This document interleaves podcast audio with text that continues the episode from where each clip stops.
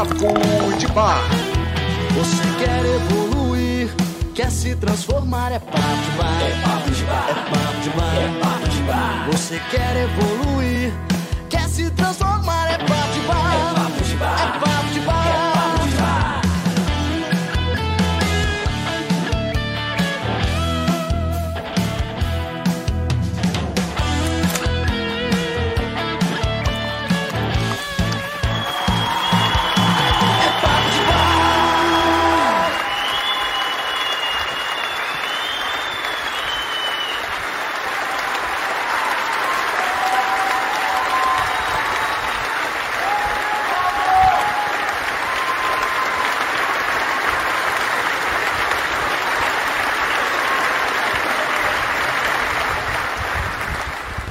Boa noite, meu povo, tudo bem com vocês? Sejam bem-vindos ao nosso Papo de Bar edição 75, nosso esquenta de sábado. Como é que vocês estão?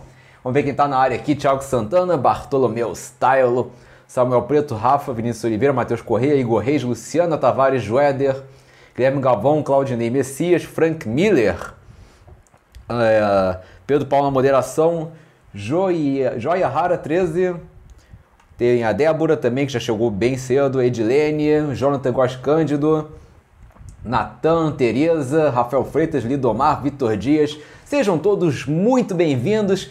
Aproximem-se, quem nunca pa- participou do Papo de Bar, seja mais bem-vindo ainda, pô, puxa uma cadeira. A ideia desse programa é como se a gente estivesse fazendo um esquenta para sair à noite. Sabe quando a gente senta num boteco e conversa sobre a vida, sobre o universo e tudo mais? Esse é o Papo de Bar, tá, galera?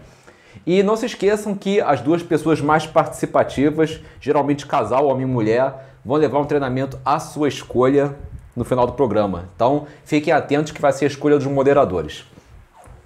Galerinha do meu coração, hoje eu só vou fazer dois estudos de caso, porque eu queria aproveitar esse, esse, essa introdução aqui, essa parte da introdução do Papo de Bar, para fazer umas reflexões aqui com vocês, tá? Seguinte, esse meu último vídeo publicado sobre como lidar com testes masculinos, com testes femininos, eu percebi que ele causou uma certa comoção entre os caras que ainda estão na comunidade PUA, dos Pickup Artists, tá? Muito cara que veio pra, é, pra mim no WhatsApp, o que, que tá acontecendo com você? Você tá atacando PUA, virou anti-PUA agora? Tem gente falando em grupo de WhatsApp que eu virei bipolar, porque eu falava uma coisa agora falo outra. Teve um nos comentários que falou que eu tô entrando em contradição. E bom, eu não tiro a razão desse povo pelo seguinte: eu nunca fiz no meu canal um comunicado formal de que eu não mais estava na comunidade PUA. Ou seja, eu saí da comunidade, comecei a abraçar um novo projeto de vida e eu não fiz um comunicado no, no canal. Eu só comuniquei isso no Facebook e também na palestra do Social Experience, o evento do Gambit. Então, quem assistiu essa palestra minha lá no evento sabe que eu fiz um discurso de, de despedida do PUA. Então tem muita gente que ainda acha que eu faço parte da comunidade dos PUAs. Não é raro, não raro aparece alguém no meu Facebook, no, no na mensagem, né? Perguntando se eu tenho um convite para o Poa Base, sendo que eu encerrei minha conta no Poa Base em 2017. E, bom, eu tô, tô aproveitando esse espaço porque eu quero ah, fazer um esclarecimento oficial, né? O que eu tenho para dizer é o seguinte: existem dois João Abrantes. O João Abrantes que existia antes de 2017 e o João Abrantes que começou a existir depois de 2017. Então, antes de 2017, realmente eu era a personificação viva do PUA. Eu era, eu defendia a comunidade a unhas e dentes. Eu seguia cegamente os princípios deles, enfim. Mas em 2017, quando começou aquela minha jornada da autoestima e comecei a me envolver cada vez mais com a psicologia, psicologia de verdade, né? A parte científica, os estudos, as obras. Quanto mais eu fui me envolvendo com a psicologia em si, mais eu fui percebendo que o material que eu tinha estudado nos PUAs, até aquele presente momento, muitos daqueles materiais não tinham embasamento científico. Eles tinham embasamento muito filosófico, era muita coisa que achismo dos coaches que escreviam aqueles materiais e tinha coisas que possivelmente podiam induzir as pessoas a erros. Então eu comecei a filtrar aquilo que eles realmente tinham se baseado em ciência, como por exemplo as coisas do, uh, do David Buss, que eles se baseavam muito, isso eu acho legal. Mas tinha muita coisa nada a ver, sabe? Essa coisa de cheat test, essa coisa de. É, aquele Vin de Carlo que fazia testadora realista, é, idealista, essa coisa. Cara, tudo isso é filosofia. Filosofia é o quê? É quando você discute ideias. São ideias que podem fazer muito sentido? Sim. São ideias que de repente podem ser fatos? Sim. Mas eu acho que a filosofia acaba quando a ciência começa. Se existe um estudo científico comprovando o contrário e você insiste em acreditar na filosofia, você está pecando por negar a realidade. Então, por exemplo, teve um cara nos comentários que falou assim: é, você está errado, toda mulher testa mesmo, é da natureza delas. Eu falei: olha, eu também pensava assim, só que o que eu percebi é que o que faz uma pessoa virar uma jogadora no futuro, uma pessoa que testa as outras, é o fato dela ter tido uma criação deficiente. Uma criação onde ela não aprende a lidar com frustrações. Quando a pessoa não aprende a lidar com frustrações, ela não adquire autossuficiência, ela não adquire maturidade e com isso vira uma pessoa egoísta e dependente dos outros e com uma necessidade de estar sempre no comando das coisas porque ela não sabe lidar com imprevisibilidade. Então o que, que acontece na verdade? Por que, que vocês têm a impressão de que as mulheres testam muitos caras? Eu vou explicar por quê. Porque boa parte das meninas teve uma criação muito protegida pela família. Os pai, o pai e a mãe não queriam que elas se machucassem, não queria que elas se magoassem, não queria que elas passassem por dificuldade. Eles tratavam a filha como uma bonequinha. E nessa brincadeira de privar a filha de de frustração, ela virou uma pessoa meio. Não estou generalizando, tá? Mas estou dizendo que muitas famílias tradicionais fazem isso. Então acaba que você vê um índice maior entre as mulheres de pessoas que não sabem lidar com frustrações, mas isso está mudando hoje em dia. A maior prova disso é minha esposa, gente. Minha esposa, quando tinha 11 anos, o pai dela faleceu num acidente de caminhão e junto com o pai dela faleceu o irmão dela. O pai dela sustentava a família de uma hora para outra ficou ela, a mãe e a irmã sozinhas por conta.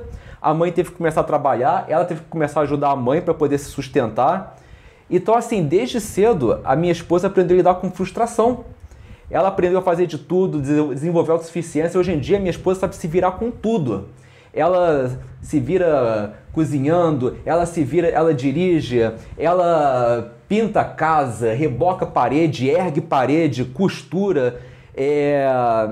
Cara, ela faz de tudo. Eu tô, é, e ainda por cima enfermeira. Eu tô para ver alguma coisa que a minha esposa não saiba fazer. Ela é uma mulher admirável. Você acha que uma mulher dessas vai testar um cara? Você acha que ela me testou quando a gente se conheceu? Não. Uma pessoa bem resolvida não testa. Então, isso tá mudando. Então para de generalizar. E fica aqui o comunicado oficial que antes do eu defendia muita coisa, mas nós temos o direito de mudar. A gente está correndo atrás da verdade, a gente sempre corre atrás da verdade. E eu comecei a ver muito artigo científico, muito livro que contradiz o que a gente achava que era real no PUA. E eu, e eu, e eu tô com um compromisso de trazer essas coisas para vocês. Agora, eu só estou trazendo aquilo que eu aprendi. Se, se a pessoa quer continuar vivendo na caverna dela, eu não posso fazer nada. Eu não posso forçar uma pessoa a ver a realidade. Então, sabe, essa é a reflexão que eu queria deixar. Isso aqui. Mas é isso, gente. Era essa reflexão que eu queria deixar. Vamos agora efetivamente para o nosso estudo de caso. É isso aí, galera. Tá na hora da gente abrir o programa com o nosso estudo de caso. Se essa for a sua primeira vez no programa, deixa eu te explicar como é que funciona. Eu vou analisar alguns problemas de pessoas que preferem manter o anonimato. A sua tarefa é dar a sua opinião a respeito desse problema no chat, lembrando que isso conta como participação para levar o prêmio no final do programa. Não fica com medo de falar besteira, o que vale é a sua intenção de ajudar. E se você quiser mandar um estudo de caso para a gente analisar, é só clicar no link que está na descrição desse mesmo vídeo, beleza? Vambora!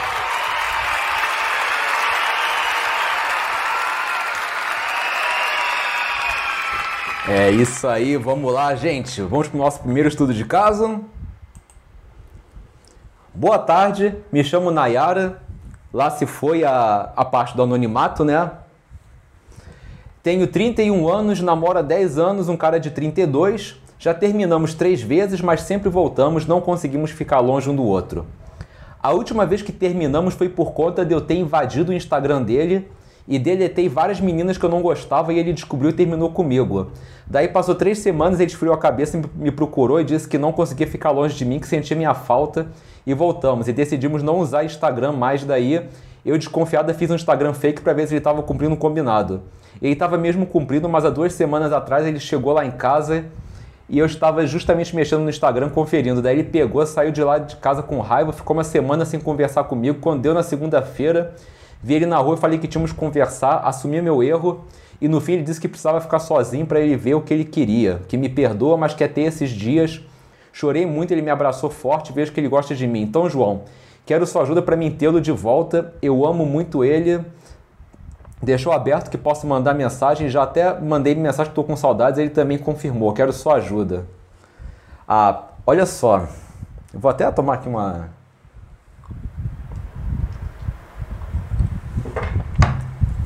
Minha filha, se esse cara te perdoar, você vai estar tá tendo uma sorte, porque olha, eu por muito menos eu nunca mais ia querer olhar na tua cara. Desculpa dizer, você tem 31 anos? Você tem, você tem certeza que digitou certo? Não é 13, não? Gente, invade... olha, existem certas coisas que é. Não é nem assim ultrapassar o limite, é você saltar o limite. Invadir Instagram para deletar gente que você sente intimidado, ficar criando Instagram fake para ver se a pessoa tem. Cara, onde é que tá a tua autoestima? Não, não existe. Não existe autoestima, né? Não existe, simplesmente. Que obsessão de controle. E me parece que, que o outro cara também tá, tem algum problema de amor próprio, né? Porque se submeter a isso. Eu não consigo, assim, descrever quantas coisas erradas que eu tô vendo nessa história. Mas a principal coisa que tem que fazer agora não é reconquistar o teu ex, não. É você conquistar a si mesma, o teu amor próprio. Porque se você tem essa desconfiança crônica dele, é porque você sabe que você não tem um valor é, alto o suficiente para manter um cara que nem ele. Você não se acha merecedora dele. Se acha no, no teu inconsciente você acha que ele merece coisa melhor. E é por isso que você está tão desconfiado e precisa tá, ter tantas garantias que que não vai fazer nada. Por isso você tem que ficar se intrometendo na vida dele. Cara, na boa, você tem que urgentemente resgatar a tua autoestima.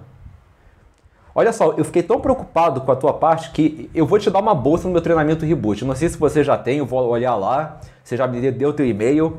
Eu vou te dar uma bolsa no meu treinamento reboot que tem agora a palestra inteira de autoestima que eu dei no domingo passado, editada lá, para você estudar aquilo com atenção. Eu tô, tô te dando um puxão de orelha agora. Trabalha em você mesma. E quanto a você e o teu namorado, me parece aquele relacionamento de comodismo, né? Porque quando você fica muito tempo com alguém, pô, 10 anos, 10 anos é coisa pra cacete, né? Quando você fica muito tempo com alguém assim, muitas vezes a linha que define, que uh, divide amor de comodismo, ela é tão fina, mas tão fina, que parece até aquela linha que mágico usa para fazer ilusão de flutuar. Então, é, e o que, que acontece? Muitas vezes vocês se separam, mas não é que vocês conseguem, não conseguem viver um sem o outro. É porque vocês é, associaram tanto a identidade de vocês ao relacionamento que quando vocês ficam sem o outro, você simplesmente não consegue mais reconstruir tua vida. Eu sempre uso a seguinte analogia. Imagina que você tem um jardim que você cuida e que você rega todos os dias. E é um jardim lindo. E aí você conhece o teu namorado, que também tem um jardim dele, um jardim também muito bonito. Aí, o que, que acontece? Vocês dois se conhecem e vocês falam assim: vamos fazer um jardim só nosso? Vamos. Aí vocês começam a fazer um jardim só de vocês dois, de coautoria, certo? Só que o que, que seria o correto? Você cuida do jardim que você tem com o teu namorado, mas você nunca deixa de regar o seu. Ele tem que continuar existindo. Traduzindo isso para a vida, o seu jardim são os seus amigos, as suas metas de vida, as coisas que você gosta, a sua família, a sua identidade como pessoa, sua personalidade. E o que, que aconteceu aqui? Nesse caso, você abandonou o seu jardim para só cuidar do jardim que você tem com o teu namorado. E ele fez a mesma coisa. O que, que acontece quando a gente abandona o jardim? As flores apodrecem, morrem, nasce um monte de erva daninha, o cheiro fica horrível, fica horroroso o teu jardim. Então o que acontece? Você abandonou o jardim do que estava com o teu namorado, voltou para o teu. Quando você viu aquele jardim todo destruído, você pensou, cara, mas vou ter que começar do zero. Vou ter que plantar tudo, vou ter que tirar todas essas ervas daninhas, tem que botar terra, vou ter que plantar semente, tudo novamente. Aí que acontece? Você fica tão assim é, sublimada pelo trabalho todo que você vai ter que ter, que você pensa, ah, quer saber? Dá muito trabalho. É melhor eu voltar pro, pro jardim que eu tava lá com o meu ex, que é melhor. Então muitas vezes são retornos por comodismo. Então analisa bem isso aí. Mas acima de qualquer coisa, você tem que cuidar da tua autoestima. E desenvolver tua autossuficiência. Porque isso não é um comportamento de uma pessoa de 31 anos. Se você tivesse 18 e me falasse isso, eu já ia te condenar. Com 31 anos, então, pior ainda. Eu vou te dar uma bolsa no reboot, tá? Considere sua orelha puxada agora. Vamos ver quem falou aqui. O Rony For falou aqui. É for ou fur? Se for para ficar desconfiando assim do outro, nem vale a pena estar num relacionamento. Tem que aprender a gostar de si mesmo antes de querer agregar alguém. Exatamente. É... Jaqueline falou, ele, ele também tem uma baixa autoestima. Concordo plenamente. Os dois estão pareados nesse aspecto.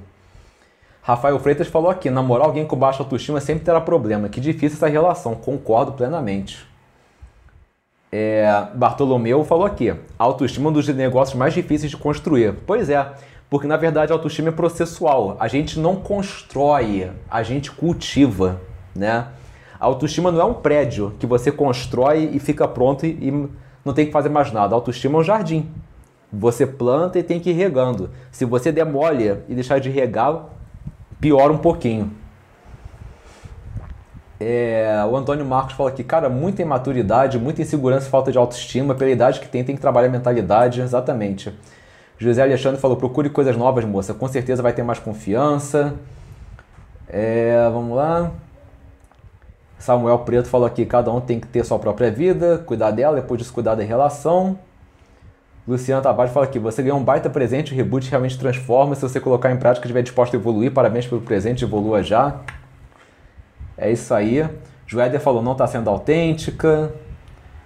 O Patrick Teodoro falou que o melhor para eles agora seria cada um seguir sua vida sendo feliz, buscando a confiança em si mesmo, para conhecer pessoas novas, busca uma vida sociável. Eu concordo que tem que realmente cada um cuidar de si. Mas é exa exatamente. O Bartolomeu falou que esses dias li um, li, li um, livro onde o autor mostrou que a maioria dos milionários são caras românticos. O amor é necessário na nossa vida, principalmente o amor próprio. Com certeza. Mas é isso aí, galera. Parabéns pela interação. Vamos aqui para o último estudo de caso. SOS João. Estou desesperada para resolver um fato que me aconteceu. Me apaixonei por um cara do trabalho e transamos uma única vez. Já faz um ano e essa paixão não desapareceu, aumentou a cada dia. Ele é muito ocupado e raramente nos encontramos nos corredores. Cometi uma loucura. Escrevi uma carta de amor contando os meus sentimentos por ele.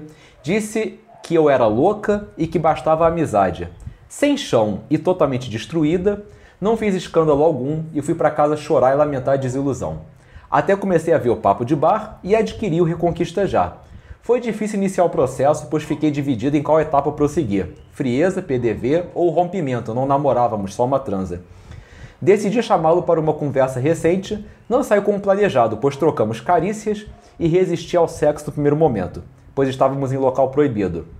Disse a ele que se quisesse me procurasse depois. Percebi que ele tinha receio de sair comigo, pois sabia que eu era e estou apaixonada por ele. Agora não sei o que fazer. Se falo com ele para saber a real, se dão um tempo para tentar uma reconquista. Me ajude, por favor, como proceder. Olha, eu vou ser muito sincero contigo. Reconquista só é qualificável para quando existe um relacionamento, uma história de vida. Nesse teu caso, você ficou com ele uma única vez. Como é que você reconquista alguém que você ficou, né? Você estava indo na, na, no test drive e você já está querendo reconquistar alguém. Gente, que fique bem claro aqui para todo mundo que está assistindo. Reconquista é para quando existiu um relacionamento. Não existe reconquista quando você só ficou com alguém. Eu falo isso porque esse já é o segundo ou terceiro caso de uma pessoa que só ficou uma vez com a outra e quer reconquistar. Tem o que para reconquistar? Isso é um caso de conquista, não de reconquista, tá? Então, que observações que eu posso fazer para te ajudar? Não foi em vão a tua compra, porque Reconquista já, mal ou bem, ele te ensina como proceder e manter um relacionamento. Então, você não está perdendo nada com esse conhecimento aí. E a estratégia do, do rompimento pode ser muito útil para essa parte da conquista. Só temos que fazer agora os ajustes finos, tá? Então vamos aqui suprir as lacunas que estão acontecendo.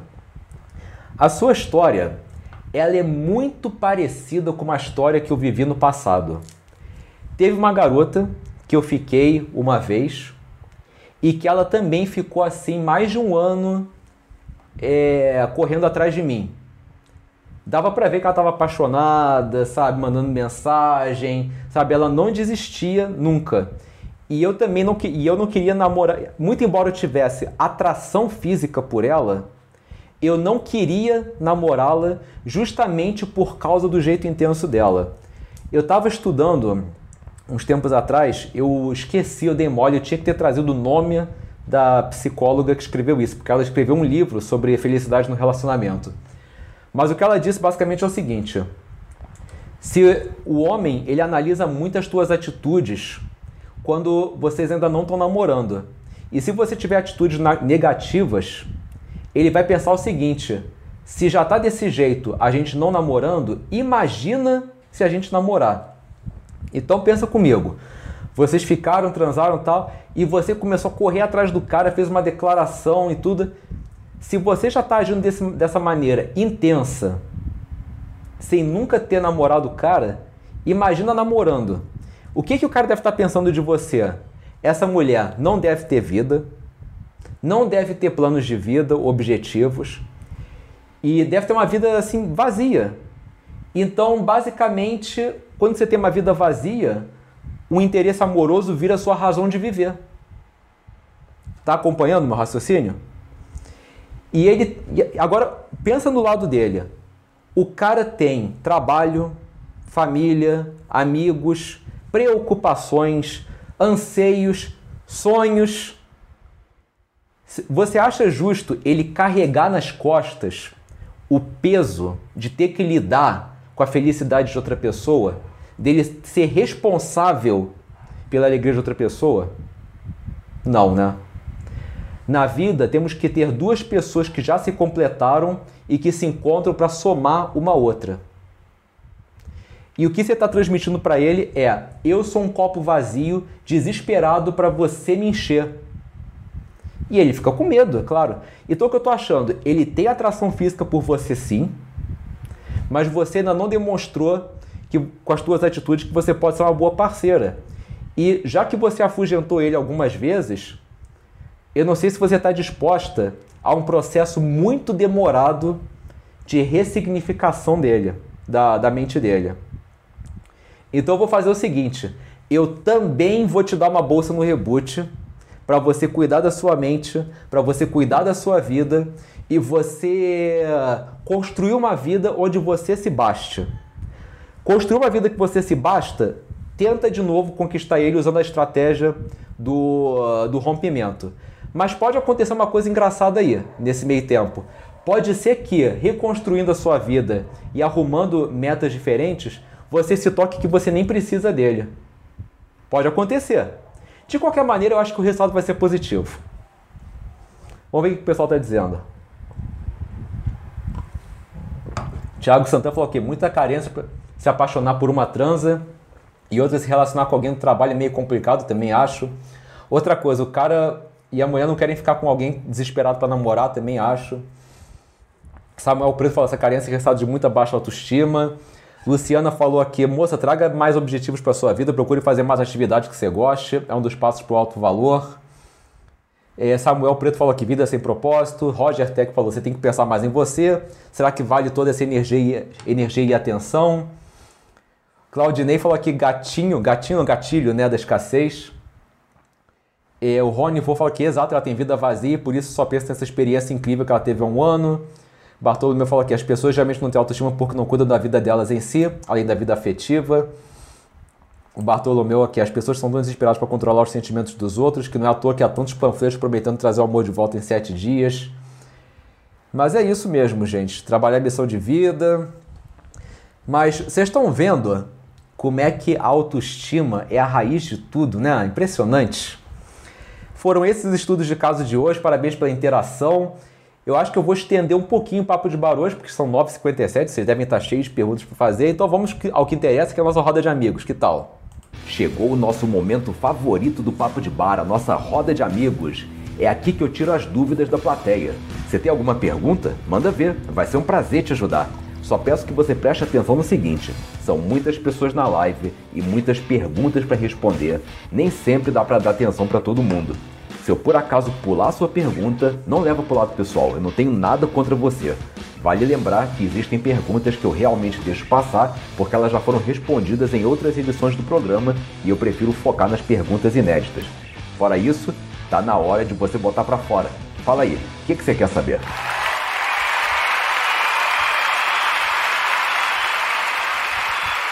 Alguém que está aqui participou da, do aulão que teve domingo passado de autoestima? Já aviso que esse aulão já está editado e no reboot, na área de bônus. E olha, ficou bonita a versão editada, porque o conteúdo dos slides aparece na tela, na íntegra, o som tá muito melhor, ficou assim mais dinâmico. Então ficou bem legal a versão editada do Autoestima Já. Vale a pena conferir lá nos bônus do reboot. Agregou bastante valor pro treinamento. E já estou pensando no próximo aulão. E o tema já está definido. Significa ansiedade nunca mais. Opa! Ansiedade nunca mais é o tema do próximo aulão. Ainda sem data, mas quando rolar, vocês podem ficar certos que vai acontecer. Mesmo esquema. Domingo, de noite, transmissão ao vivo, depois sai do ar e vai para os bônus de algum treinamento. No caso, o reboot também. Vamos lá. Francisco Assis pergunta aqui: Nos momentos da vida em que nada dá certo, melhor sorrir, segundo o filme do Coringa, João? Francisco, você forçar. É, eu sei que né, tem aqui um fundamento de é, humorístico na, na pergunta, mas agora vamos assim, vamos pegar essa pergunta e, e vamos filosofar em cima dela. Se nada na vida está indo bem, Muitas vezes, olha só, a vida são fases. Tem fases que você está em cima, tem fases que está embaixo. Tem que às vezes pensar, eu estou naquela fase que as coisas estão embaixo, mas logo logo vai melhorar. Existe um princípio científico que eu vou até pegar para vocês a fonte científica disso, que felicidade é uma coisa que é soma zero, é um conceito soma zero. O que quer dizer? Você agora está feliz, mas você pode ter certeza que em algum momento você vai estar infeliz. Mas também você vai estar feliz de novo mais para frente. Então, quando você estiver no momento que você está infeliz, você tem que pensar: essa é aquela fase da infelicidade, mas vai melhorar. É, é um soma zero o conceito da felicidade, é cíclico. Só não fica tenta, só não fica tentando forçar a felicidade quando você está mais para baixo, porque eu estava vendo isso em mindfulness, em atenção plena. Por que, que muita, o problema não é o que a gente sente? O problema é a maneira como a gente encara o que a gente sente. O que eu quero dizer com isso?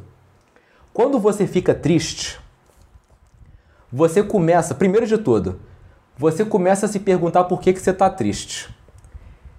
O que, que o cérebro faz? Ele começa a, a ler o teu, a, a tua memória como se fosse um HD, procurando todos os momentos que você já teve triste procurando algum, algum, algum momento parecido com aquele que possa explicar por que, que você está triste e achar uma solução. O que, que acontece nessa brincadeira?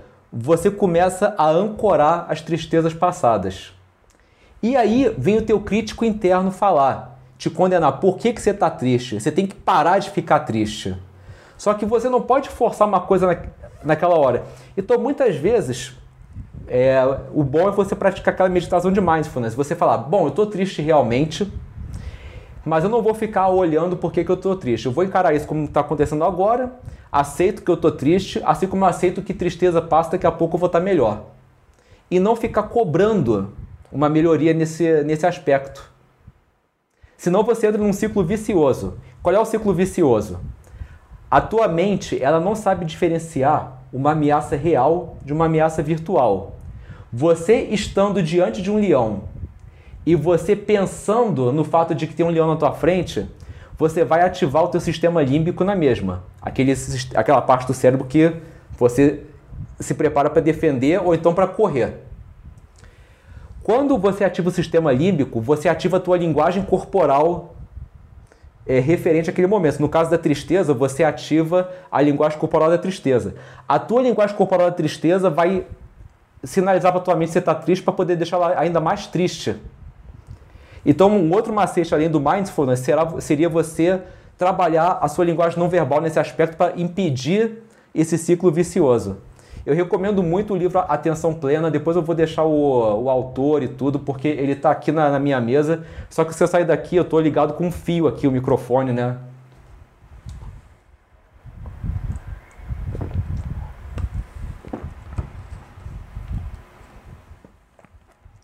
Vamos lá. José Alexandre, deixa eu dar uma, uma prioridade para o José Alexandre, que ele já perguntou isso aqui três vezes, né? João, faz quatro meses que terminamos. Investi em mim, fiz e faço coisas novas.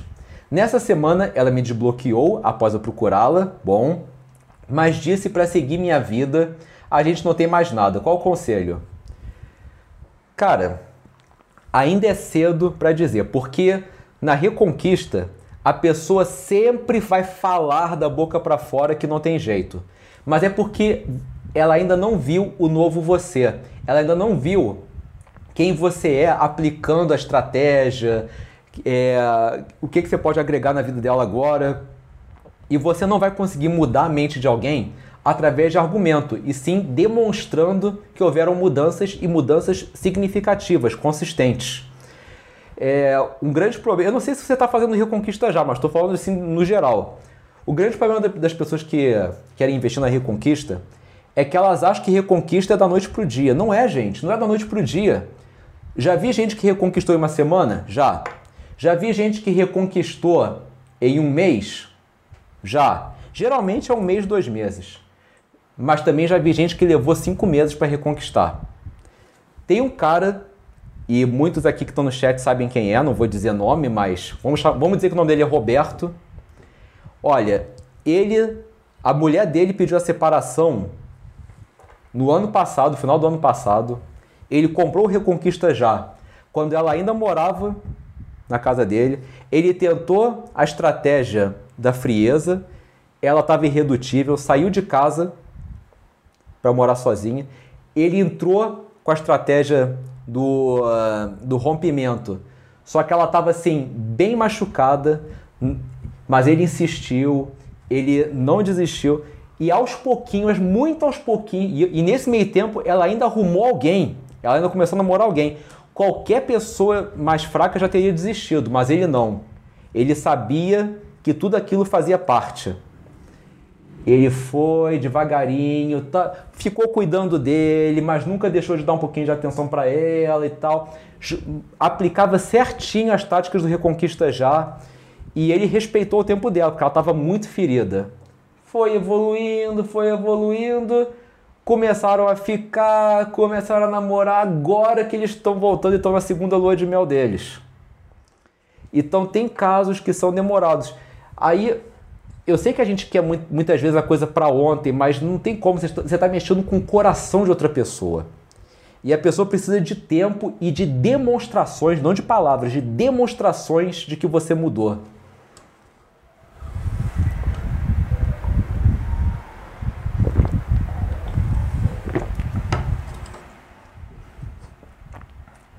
Deixa eu ver aqui.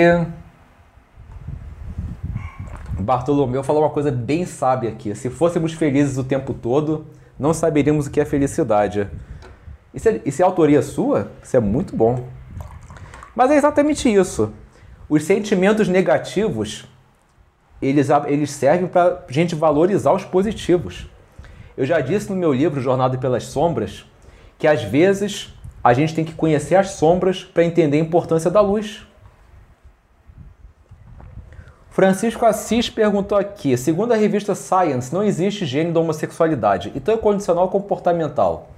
Engraçado, eu já falei isso uma vez no, no grupo. Cara, tem gente que não gosta de pizza, que prefere sushi. Tem gente que não gosta de rock, que prefere samba e vice-versa. Se todo mundo tem direito a ter preferências em coisas como música, comida, por que, que essas pessoas não podem ter uma preferência sexual? Tá, não tem gene. E aí? Aí é uma preferência. Sabe, é. É o que eu falo. A minha mãe me educou para enxergar todo mundo por igual. Essa coisa de, ah, eu tenho amigos gays, eu não falo isso, eu tenho amigos, ponto. Sabe, o que eles fazem com a intimidade deles, eu não quero saber. Eu foco muito mais na pessoa. Então, sabe, ah, se não é gene, beleza, então é uma, é uma preferência. Eu gosto de comprar bonecos. Eu duvido que vocês gostem de comprar bonecos. Vocês gostam de investir dinheiro de vocês em figuras de ação. Eu gosto. A gente tem nossas peculiaridades.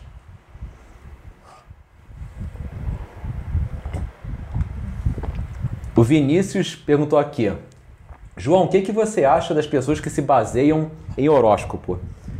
Bicho, isso aí é campo minado.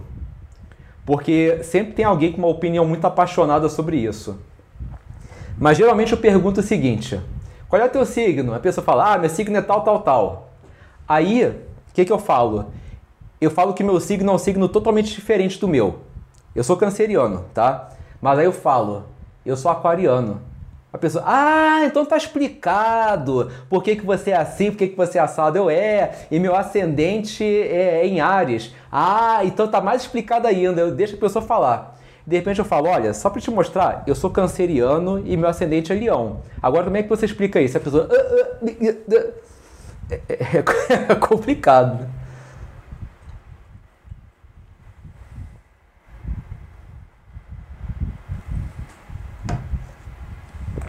Vamos lá.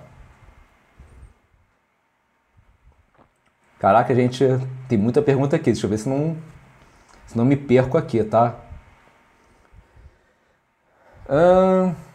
Vinícius Santos pergunta qual é a diferença entre os puas e os coaches de sedução. Pua é todo e qualquer cara praticante das técnicas da sedução. Coach de sedução é o cara que ensina.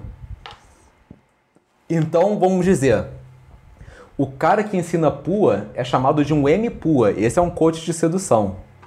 Mas o cara que é simplesmente um jogador, ele é o pua puro, né?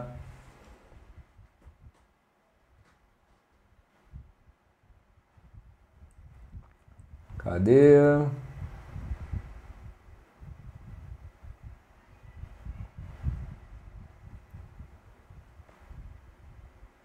Uh... O Wellington fala aqui, o termo PUA eu acho que ficou bem fraco hoje em dia porque o PUA abordava mais a parte da conquista de mulheres. É, cara, e assim, não podemos esquecer que a mídia bate muito nos PUAs. Eu nunca vi a mídia fazer uma reportagem positiva sobre os PUAs. Eles sempre abordam os PUAs de maneira pejorativa. E complementando o que eu falei no começo da live, eu não saí. Olha, eu não sou anti-PUA, eu não estou cuspindo no prato que eu comia. As técnicas puas funcionam, só que vocês têm que botar na cabeça o seguinte: as técnicas não resolvem o verdadeiro problema que te levou a não ser um homem atraente. Você tem alguma coisa na, na sua criação, na sua mente, que te impede de ser atraente. Essas técnicas, elas são legais porque você aprende a abordar, você se solta, você aprende um pouquinho a conversar mas você precisa cuidar da sua mente também e descobrir o que, que em você aconteceu que não te permitiu virar um cara atraente e também cuidar disso. Eu sempre uso a analogia de que pua é igual aquelas rodinhas laterais que a gente bota na bicicleta. Que são legais para você aprender a andar, pegar equilíbrio, mas chega uma hora que você tem que tirar, senão fica ridículo. Então é legal você estudar o pua para você pegar o gosto de abordar e perder a vergonha, mas você precisa trabalhar na sua mente e descobrir o que está acontecendo com você. Eu não saí do PUA porque é ruim. Eu saí do PUA porque, como já diz o ditado, o que diferencia o remédio do veneno é a dose. Eu já estava me envenenando de tanto tempo que eu estava exposto ao negócio. E tem muita gente negativa lá.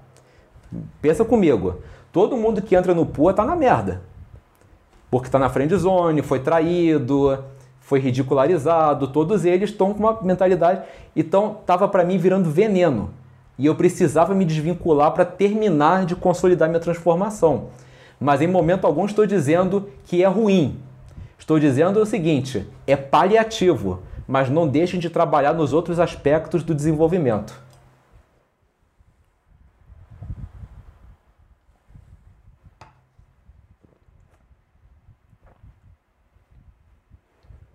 Gabriel Ferreira, qual a diferença entre sorridente e pilúcios? É a Claybon, Entendedores entenderão.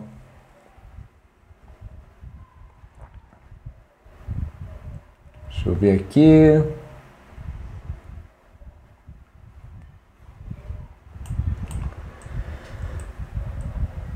Nossa, mas vocês estão bem aqui.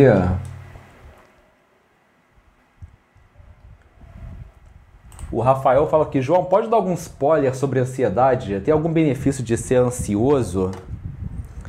Cara, a, a ansiedade ela tem uma conotação negativa, porque ansiedade é quando você está esperando o pior panorama possível. A tua mente ela não fica no presente, ela só fica no futuro e sempre imaginando o que vai acontecer de pior.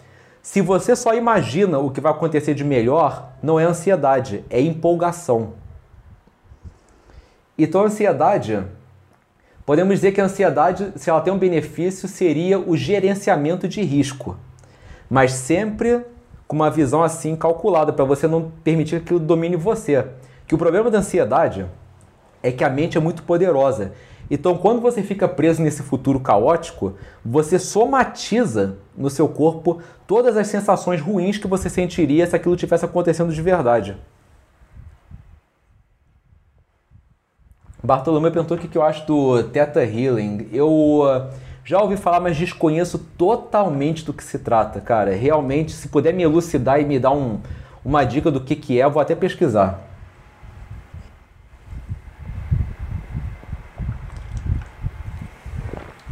Cariza falou aqui, não entendo porque que as pessoas fazem questão de exteriorizar sua preferência ou orientação sexual, especialmente no ambiente de trabalho.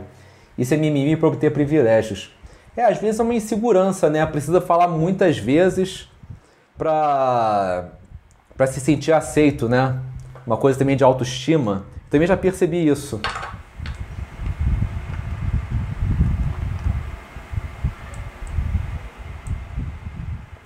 A Carisa fala aqui, horóscopo é bobeira. Se você ler qualquer um vai servir para você. Mas é, é mesmo, né? Pô, Pega um dia desses, uma página de horóscopo, troca a ordem de todos e entrega para alguém que se preocupa com isso. Vê se a pessoa leva a sério. Eu pessoalmente, gente, eu não gosto de horóscopo. Eu não não acredito. Respeito quem acredita, porque eu aprendi a respeitar. Se a pessoa falar, eu até faço perguntas, sabe? Eu gosto de entender o lado dela, mas eu pessoalmente não consigo é, aceitar uma coisa dessas.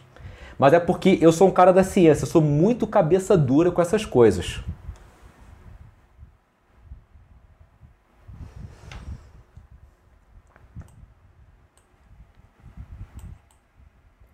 Francisco Assis perguntou se deveríamos ler mais sobre psicologia feminina do que técnicas de sedução. Eu acho que sim. Sabe por quê? Porque as técnicas de sedução elas só te levam até um certo lugar. A psicologia feminina é a raiz de tudo. Você pode montar o seu próprio método de sedução em cima do que você aprender. Aquele método que é totalmente personalizado para você.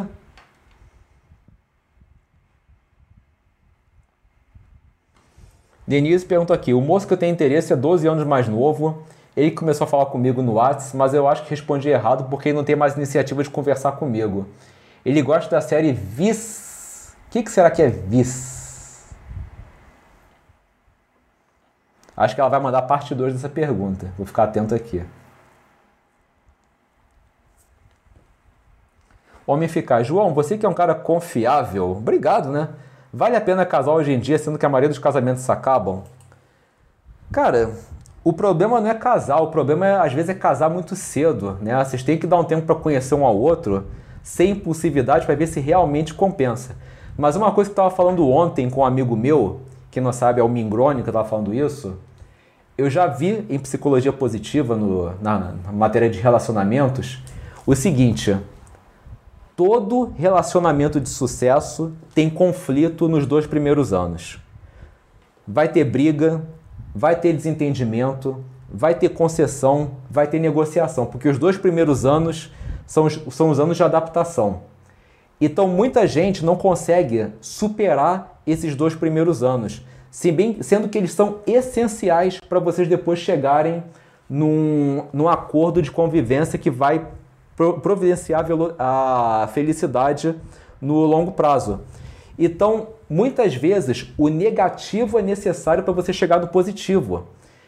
E as pessoas acham que não, que discussão, que desentendimento quer dizer que está mal. Nem sempre quer dizer que está mal. Se tiver desrespeito, sim, mas se tiver conflito, isso faz parte. Por isso que eu estava até falando que não é nada saudável você não se manifestar nunca, porque alguma hora a bomba explode. Então, não tem jeito, os dois primeiros anos vai ter conflito e esses conflitos são necessários para chegar numa convivência boa. Isso está no artigo científico que eu citei até naquele vídeo meu. É... Eu esqueci agora o nome. O nome do vídeo é Você namora alguém assim? Cuidado. E eu botei esse artigo lá.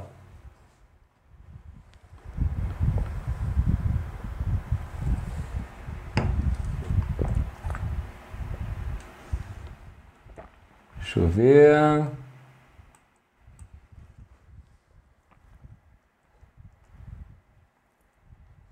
O Yuri perguntou aqui, Yuri Teles, esse nome não me é estranho. Nos falamos em algum outro meio, tipo Facebook, alguma coisa assim? Yuri perguntou aqui, João, o que, que, você, o que você pode me falar da procrastinação nas coisas que importam na vida? A zona de conforto às vezes é muito forte. Cara, eu fiz um vídeo, procure esse vídeo que é como eliminar a procrastinação. Esse vídeo ele dá uma explicação bem é, objetiva sobre isso. Basicamente, eu vou te resumir o que eu falei nesse vídeo. O ser humano ele foca muito mais no, nos prazeres imediatos dele, porque os nossos antepassados da pré-história eles não tinham uma expectativa de vida muito grande. Tudo, morria tudo com 30, 30 e poucos anos, né? Era cheio de doença, de predador, né? Então eles não tinham aquela coisa de fazer planos de futuro, eles procuravam viver o agora. Eles comiam a maior quantidade possível de gordura, porque eles tinham que manter uma reserva de energia. Eles só viviam agora, né? era, era puro hedonismo. Só que a expectativa de vida foi melhorando, mas esse instinto de autopreservação ele vem na configuração de fábrica. Então, muitas vezes você faz metas de futuro, que é a tua parte lógica falando, mas a tua parte primitiva só quer viver o agora e fica procrastinando. Então, você tem que começar a aprender a treinar a tua mente na hora que a tua parte primitiva quer te dominar. Por exemplo, eu gosto muito de ler, mas eu não consigo ler aqui em casa. Aqui em casa é cheio de distração. Então, o que, que eu faço quando eu quero ler? Eu vou numa cafeteria que tem aqui perto, só eu, meu livro, meu marcador, e lá é outro ambiente, fico lendo. Essa é a minha maneira de hackear a minha parte primitiva, porque se eu ficar aqui em casa, eu vou ficar distraído. É o computador, aí meu cachorro vem querendo brincar, aí eu olho tenho um Playstation com VR, quero jogar Ace Combat 7. Eu sei, eu sei, eu conheço a minha parte primitiva. Eu sei que eu posso me distrair, então eu já vou para outro ambiente que me impeça. Você tem que aprender a hackear a tua parte primitiva.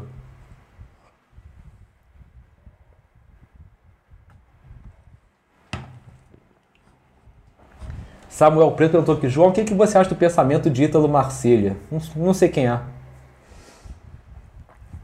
Deixa eu ver.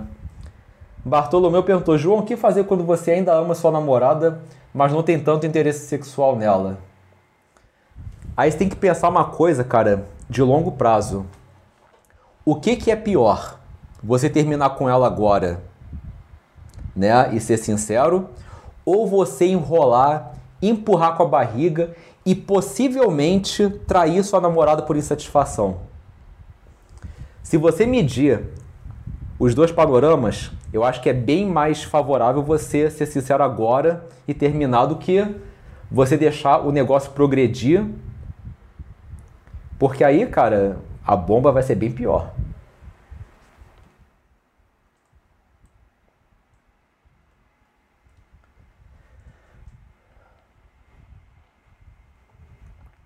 O Caio Primo falou se tem algum livro que fala sobre esse tema de psicologia feminina. Tem vários, mas aquele que eu sempre recomendo, que é o Beabá, é o Desvendando os Segredos da Atração Sexual, que fala de psicologia feminina, masculina e a comparação de um com o outro, com base científica.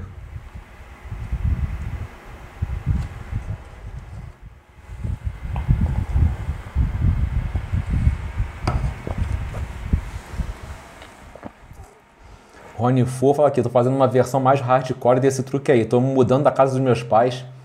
Acredito que vou conseguir fazer melhor minhas coisas morando sozinho.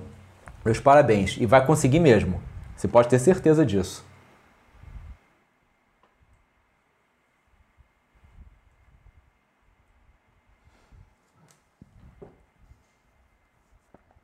Uma outra coisa que pode estar causando a procrastinação, né, voltando um pouco ao assunto, é que você está tendo metas muito pretensiosas.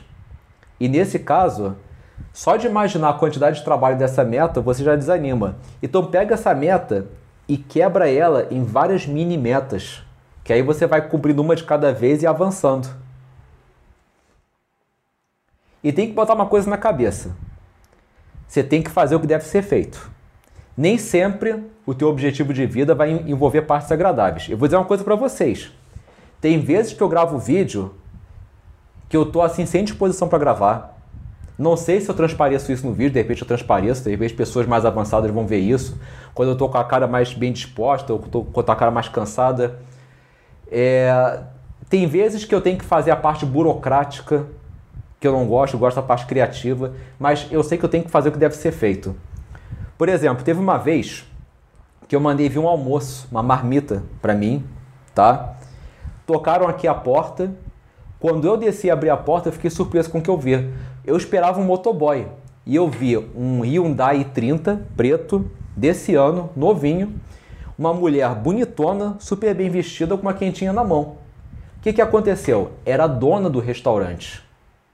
O motoboy faltou e ela pegou as quentinhas todas para entregar.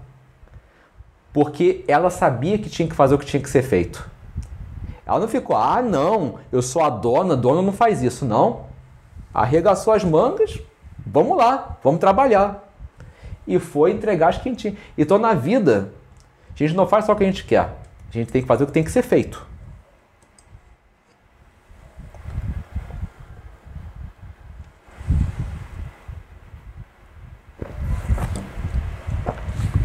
É.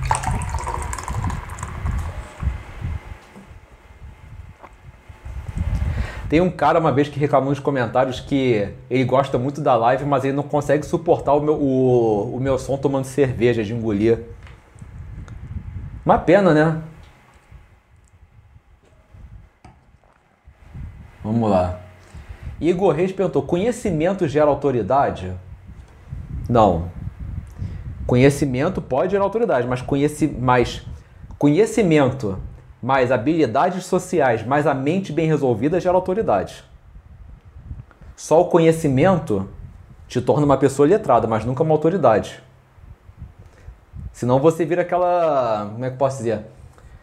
Claro que é, que é essencial, mas é, você pode virar aquela pessoa meio prepotente. E uma pessoa prepotente, por mais que ela possa ter razão, ela acaba não sendo percebida com respeito.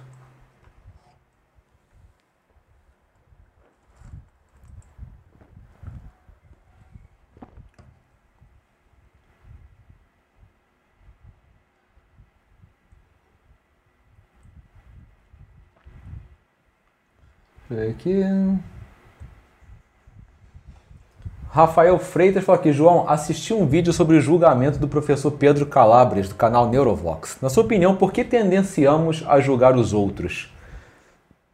Eu acho que é uma tendência natural do ser humano julgar alguém. Independente de você conhecer a pessoa há 5 minutos ou há 5 anos, você sempre tem uma opinião formada sobre ela. O problema é exteriorizar essa opinião, ou pior, você tomar essa sua opinião como fato sem validá-lo antes. Você simplesmente confia no teu instinto. Aí já é uma atitude de baixa autoestima. De julgar sem antes validar o que você pensa. Porque opinião todos nós formamos. Não tem jeito, é mais forte do que a gente. Mas você. Mas daí, para você aceitar como fato, isso é um problema. Você tem que primeiro validar. Será que é realmente isso? Deixa eu descobrir.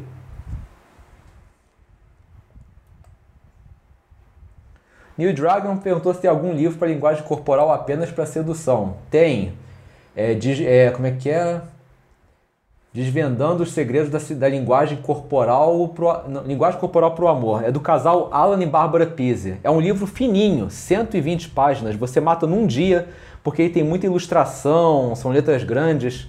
Ele só fala a parte básica do amor, de abordagem, de ler sinais não verbais.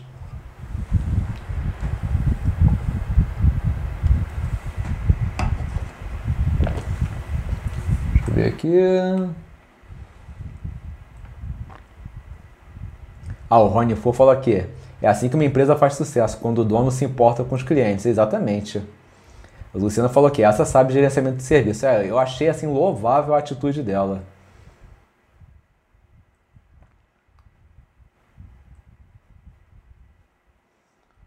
Deixa eu ver.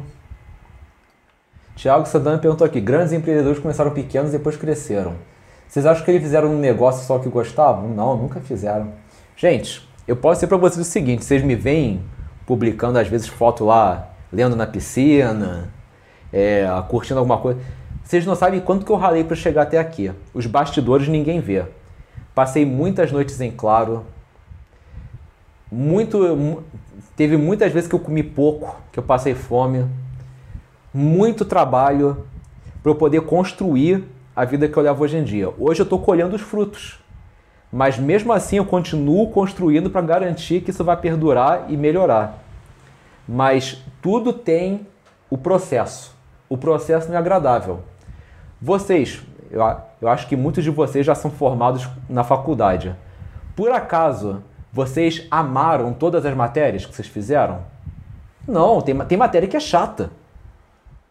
Mas vocês tiveram que fazer. Alguém aqui gosta de fazer declaração de imposto de renda? Pô, a, a, não ser que a pessoa seja contadora, né? A contador ama. De repente vai aparecer um contador, não, a gente não ama não, a gente faz o que tem que ser feito. Gente, é chato. Eu tenho que ficar, tipo, vendo quanto que eu faturei, é, é, quanto que eu gastei de plano de saúde e botar, preenchendo dado por dado. Cara, mas tem que ser feito. Se não, se não for feito, o que, que acontece? Vira uma bola de neve.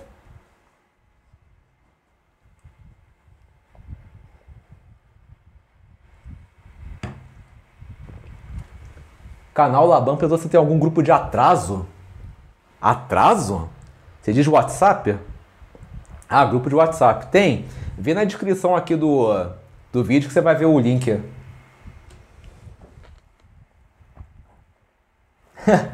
tá, tá vendo? O Thiago falou aqui, eu sou contador e não gosto de fazer. É, imaginei.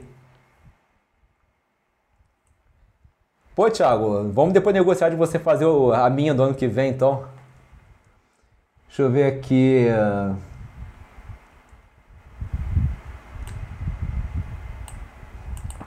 Pô, o Francisco já está puxando demais aqui filosoficamente. Platão não via com bons olhos a democracia, então é péssimo atualmente. Cara, já está já tá pedindo de mim uma coisa que eu não me aprofundo muito. Gente, eu tenho uma mente que eu chamo de mente sherlockiana. O que é a mente sherlockiana? Sherlock Holmes teve uma vez que o Watson falou para o Sherlock Holmes que a Terra girava em torno do Sol e o Sherlock Holmes ficou surpreso. É mesmo? Eu não sabia disso. E o Watson aqui? Peraí. Como é que um dos maiores detetives do mundo, que deduz qualquer coisa das pessoas, não sabe que a Terra gira em torno do Sol? E ele falou o seguinte pro, pro Watson: Watson, a nossa mente é igual um porão.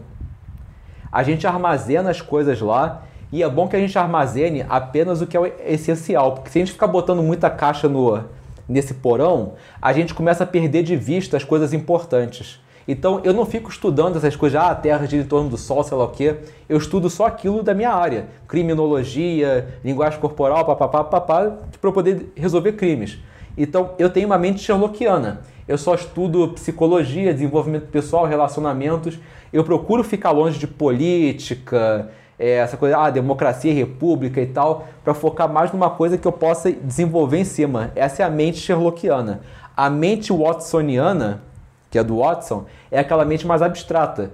Você sabe de tudo, mas não se aprofunda em muita coisa.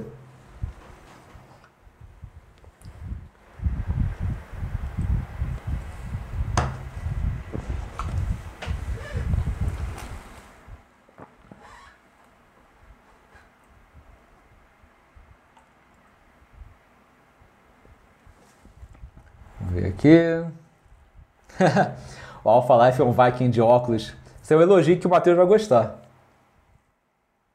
O cara é um, é um Viking cientista. Né? Se existissem cientistas vikings, o Donadelli seria um cientista viking.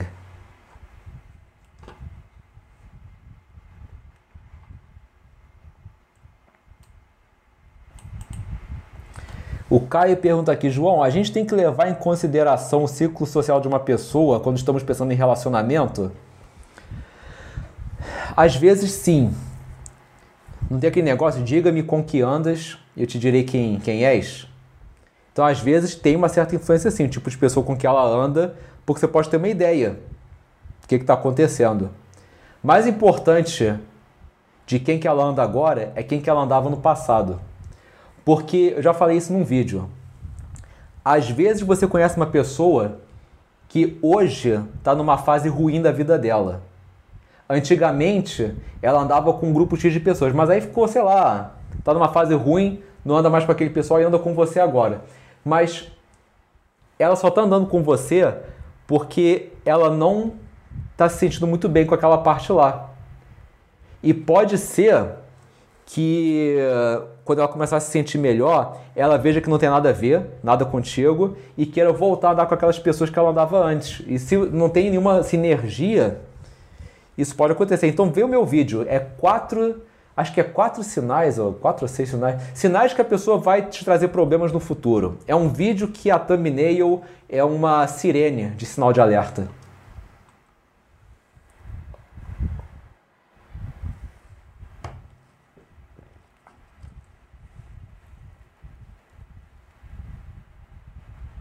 Deixa eu ver aqui o que é mais. Vocês estão vendo que eu estou estendendo papo de bar hoje, hein? Carisa falou aqui, João, uma maneira ótima de fazer coisas incríveis é ter em mente que é, quando aprender a fazer, você não vai precisar de mais ninguém, com certeza.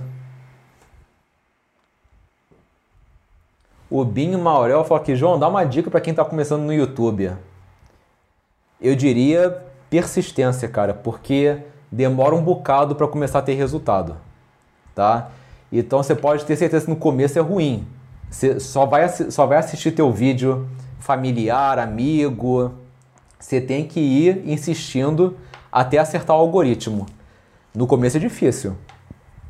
Eu digo isso pelo seguinte: até o final de 2017, o meu canal só tinha 15 mil inscritos. E eu já tinha o canal desde 2015. Aí eu fiz aquele vídeo dos sinais não verbais de atração, começou a dar um gás. Aí fiz aquele vídeo de atração passiva, deu outro gás. Hoje em dia estou com 132 mil. Mas olha quanto tempo que eu fiquei fazendo vídeo até acertar, até acertar o formato. Então é um processo. Tenha paciência.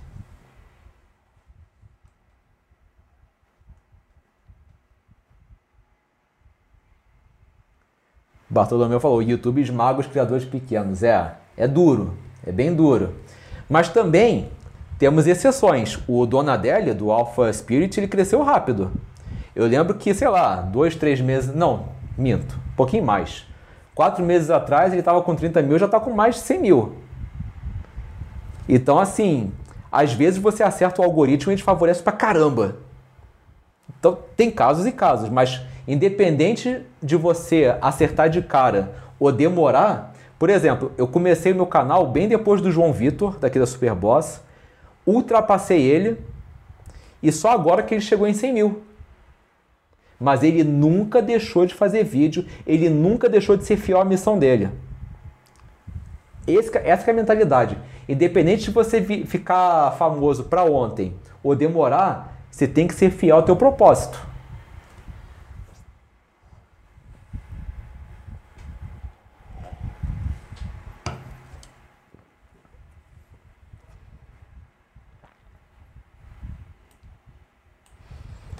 Francisco falou aqui: é melhor escolher um assunto ou aprofundar em vários assuntos? Cara, depende. Se você quer ser uma pessoa sociável, é bom você, é, você ter vários assuntos para você conversar. Agora, se você quer ser uma autoridade em alguma coisa, é aprofundamento.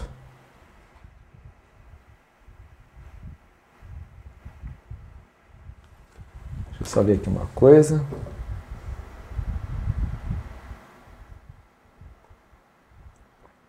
Deixa eu só falar aqui, parar.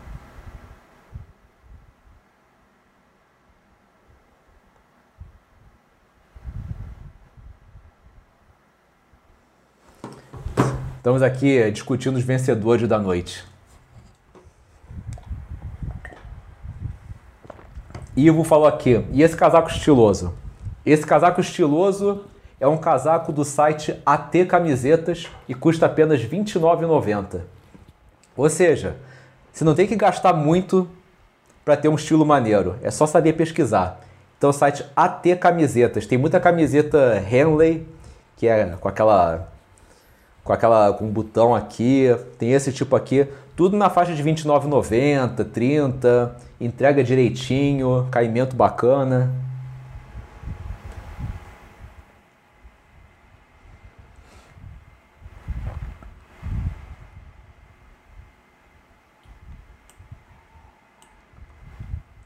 Ver.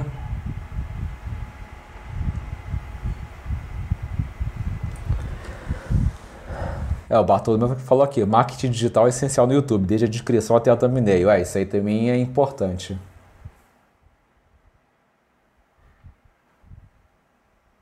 Ah, beleza. Galera, já temos aqui os vencedores da noite. Vamos então descobrir quem foram? Vamos lá. Pois é, nosso papo de bar tá chegando ao fim e chegou a hora da gente descobrir quem foram os vencedores da semana. Quem será que foram as pessoas que mais contribuíram ao longo do programa?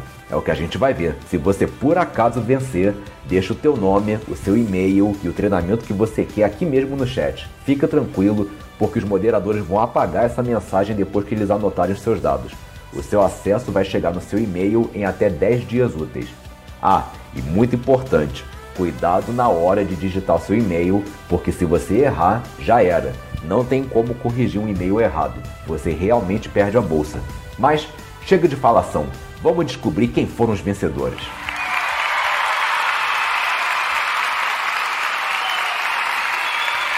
É isso aí. O pessoal tá perguntando aqui ainda o que gosta da Social Games. Pô, sou suspeito, eu gosto pra caramba do Gambit, né? Mas alguém falou aqui do Nerd Sedutor, é o público mais jovem, exatamente. Se você ainda está na escola e tudo, vale muito a pena. Mas vamos lá, gente. Já temos aqui dois vencedores hoje, vamos descobrir quem foram. E os dois vencedores hoje, da noite, que mais contribuíram aqui no chat, que mais participaram e vão levar o treinamento à sua escolha, são Rufam os tambores.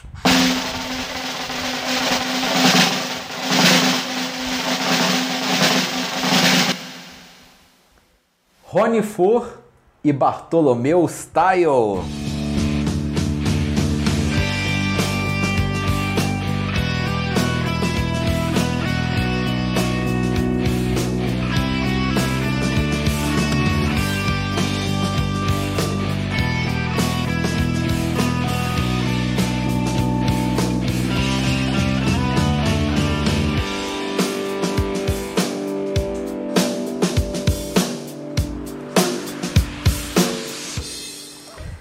Isso aí, Rony e Bartolomeu, meus parabéns.